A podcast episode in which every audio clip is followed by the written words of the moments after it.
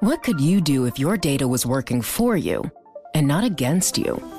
With Bloomberg delivering enterprise data directly to your systems, you get easy access to the details you want, optimized for higher level analysis, and financial data experts committed to helping you maximize your every move. Our data is made for more, so you can show the world what you're made of. Visit Bloomberg.com slash enterprise data to learn more.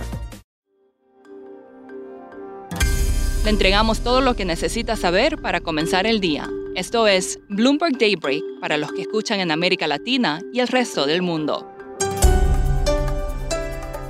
Buenos días y bienvenido a Daybreak en español. Es lunes 12 de septiembre de 2022. Soy Eduardo Thompson y estas son las noticias principales.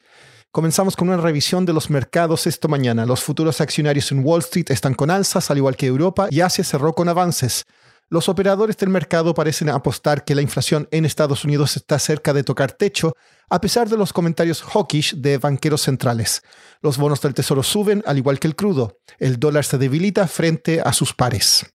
Siguiendo con mercados, el banco de inversión Goldman Sachs sugiere apostar a acciones estadounidenses en lugar de europeas. La firma destaca que las acciones de Estados Unidos con un 100% de ventas nacionales han tenido desempeños superiores a las de empresas expuestas al extranjero y a Europa.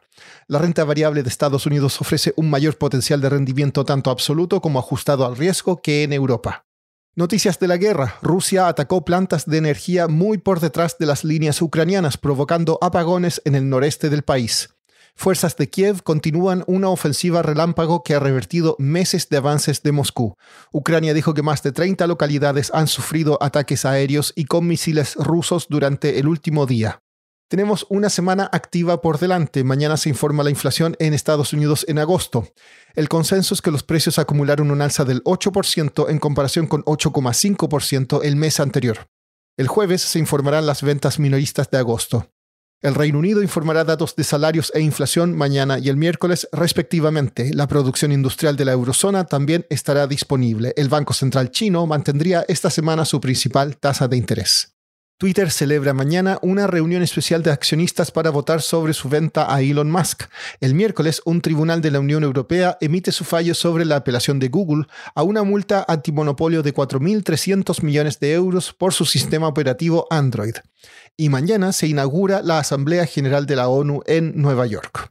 Pasando a América Latina, en Colombia, el presidente Gustavo Petro anunció el domingo en Twitter que el país debe reducir los subsidios a la gasolina para aliviar el creciente déficit fiscal. La semana pasada, Oscar Medina, periodista de Bloomberg News en Bogotá, anticipó el tema en una entrevista con el ministro de Hacienda, José Antonio Ocampo. Ministro, hoy el precio de los combustibles en Colombia está altamente subsidiado y el Fondo de Estabilización de Precios tiene un déficit gigante a causa de esos subsidios. ¿Cuál es la solución que tiene el gobierno para esa situación? Ah, estamos comenzando a discutir, eh, digamos, eh, eh, cómo corregir el déficit del PEPEC, ¿no? que básicamente es, pues si se quiere, lo digo, es hacer lo que no hizo el gobierno pasado. O sea, hay que ir reajustando los, los precios de gasolina y ACPM. Digamos, una preocupación importante es cuál es el efecto sobre la inflación en las circunstancias actuales, ¿no? Eh, y ese fue el motivo por el cual el gobierno pasado esencialmente no hizo ajustes de precios. Entonces estamos viendo, digamos, si, si se puede hacer cómo se hace, eh, pero todavía no hay ninguna decisión. ¿Qué espacio adicional tiene el Banco de la República para seguir aumentando sus tasas de interés? El banco no puede ignorar lo que están haciendo eh, los otros bancos a nivel internacional, porque no resulta que perdemos perdemos recursos, ¿no? perdemos capitales. Entonces, eh, eh, o sea, hoy el Banco Central Europeo aumentó 75 puntos, que es, es, el aumento más alto de la historia de ellos. ¿no? Sí. Eh, la Reserva Federal, yo diría que va a aumentar por lo menos 50 puntos de pronto 75. Entonces, todo eso hace que la decisión del Banco de la República sea más compleja. O sea, no solamente el efecto que tenga sobre la inflación, sino que está pasando a nivel internacional con las tasas de interés. No las puede ignorar, el Banco de la República no las puede ignorar. En Brasil, Lula da Silva da señales de una política moderada si es elegido presidente en octubre. Dos fuentes comentaron a Bloomberg News que planea designar a su centrista compañero de fórmula, Geraldo Alckmin, en algún puesto clave en su gabinete como economía o agricultura. Siguiendo con las elecciones en ese país, Lula mantiene el 45% de las intenciones de voto, mientras que Jair Bolsonaro avanzó ligeramente del 32 al 34%, según la última encuesta de Datafolia. En Chile, la desaprobación al presidente Gabriel Boric saltó del 54 al 60% justo antes del plebiscito constitucional, según la última encuesta de ECADEM. La mitad de las personas consultadas apoya un nuevo proceso constitucional, mientras que el 46% dijo que prefiere reformar la Carta actual.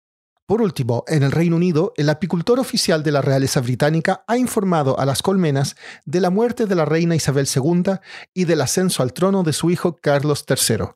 Esto es por una superstición de que si no se avisa a las abejas de un cambio de dueño, éstas dejarán de producir miel, abandonarán la colmena o incluso morirán. Eso es todo por hoy. Soy Eduardo Thompson. Gracias por escucharnos.